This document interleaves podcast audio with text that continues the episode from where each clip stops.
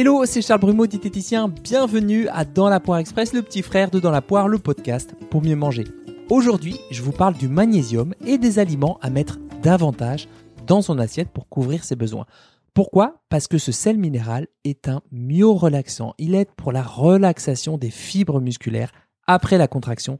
Il participe à plus de 300 réactions enzymatiques qui sont indispensables à la production d'énergie et surtout, surtout, surtout, c'est un allié de poids pour lutter contre le stress et la fatigue et ce d'autant plus qu'une situation de stress ou d'exercice physique intense s'accompagne d'une surutilisation du magnésium même si on pouvait aussi rajouter une sursollicitation hépatique, donc du foie, notamment en cas de consommation importante et chronique d'alcool, de prise de contraceptifs oraux ou de traitements médicamenteux. Alors si on en manque de ce magnésium, on devient plus irritable, on est davantage sujet aux crampes, notamment les crampes nocturnes, aux insomnies, on se sent plus fatigué physiquement, psychiquement, nerveusement, et enfin un signe qui ne trompe pas, ce sont les paupières qui tressautent.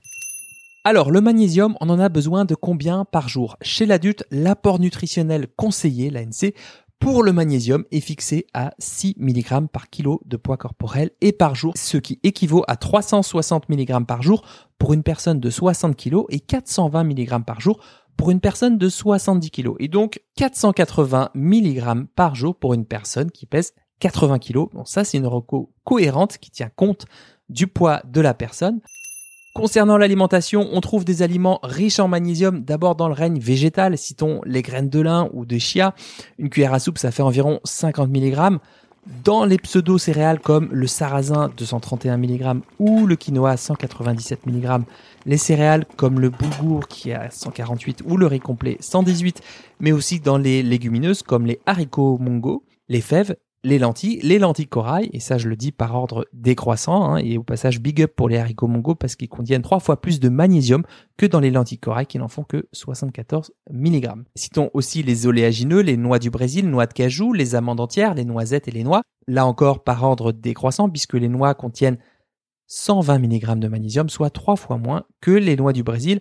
Mais pour ce qui est des portions, c'est à relativiser. Attention, je vous demande un peu de vigilance parce qu'on mange rarement 100 g de noix, mais plutôt 30 à 40 g en consommation courante. Dans le règne animal, on peut citer les anchois marinés qui sont à 102 mg, c'est à peu près équivalent que les macros. La crevette cuite, 61 mg, le poulpe, 60 mg. Donc on voit bien qu'il y a quand même une belle part importante dans le règne végétal. Alors sur une journée, pour parler bien concrètement, pour vous donner une idée de ce que ça peut ressembler, hein, comment couvrir ses besoins pour une journée entière. Alors là, pour 495 mg de magnésium, il suffit de consommer 150 g de lentilles vertes cuites, ce qui fait 51 mg, 200 g de sarrasin cuit, 154 mg, 25 g de noix du Brésil, 93,5 mg, 100 g d'anchois marinés, je vous l'ai déjà dit, 102 mg, et 40 g de chocolat noir à 70% de cacao, ça fait à peu près 80 mg de magnésium. Voilà, désolé, ça fait pas mal de chiffres. Alors si tous les aliments que j'ai cités ne sont pas dans vos habitudes alimentaires, je terminerai par les eaux riches en magnésium, c'est-à-dire qui sont supérieures à 50 mg par litre, hein, comme la Rosana, l'Épar, la Kézak, la Badois. Et pour vous donner un ordre de grandeur, un litre de Rosana, c'est 160 mg de magnésium in the pocket, donc c'est quasi la moitié des besoins, donc c'est pas à négliger. Même si attention à la surconsommation car elles sont reconnues pour leur effet laxatif, même si elles peuvent s'avérer Utile occasionnellement, leur consommation quotidienne à long terme est à éviter ou à alterner avec des eaux faiblement minéralisées.